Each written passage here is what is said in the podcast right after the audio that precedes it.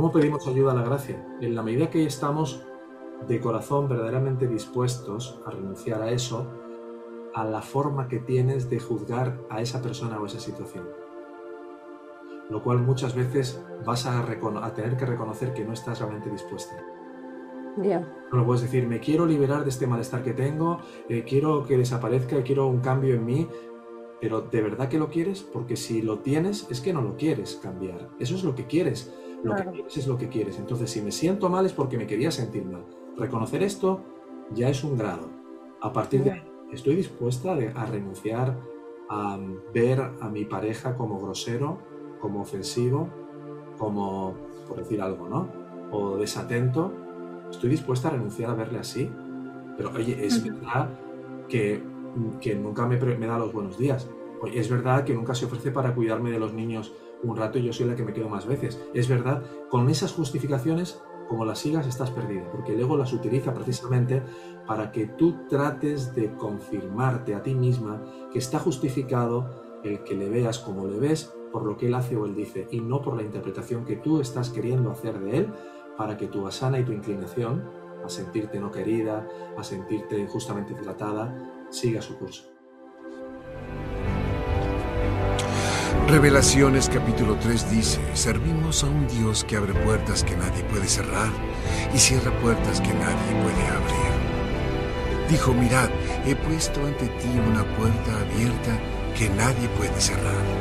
Sé que tienes poca fuerza, pero tienes mi palabra y nunca he negado mi nombre. ¿Cree que Dios le dijo que viniera a decírmelo? Así es. Admito que he estado luchando. Y también he rezado. Y es que no veo que esté actuando. Escuché una historia sobre dos granjeros que necesitaban que lloviera. Ambos rezaron por la lluvia, pero solo uno salió a preparar el campo para recibirla. ¿En cuál cree que confió Dios para enviarle lluvia? En el que preparó el campo. ¿Cuál es usted? Dios le enviará la lluvia cuando esté listo. Tiene que preparar su campo para recibirla.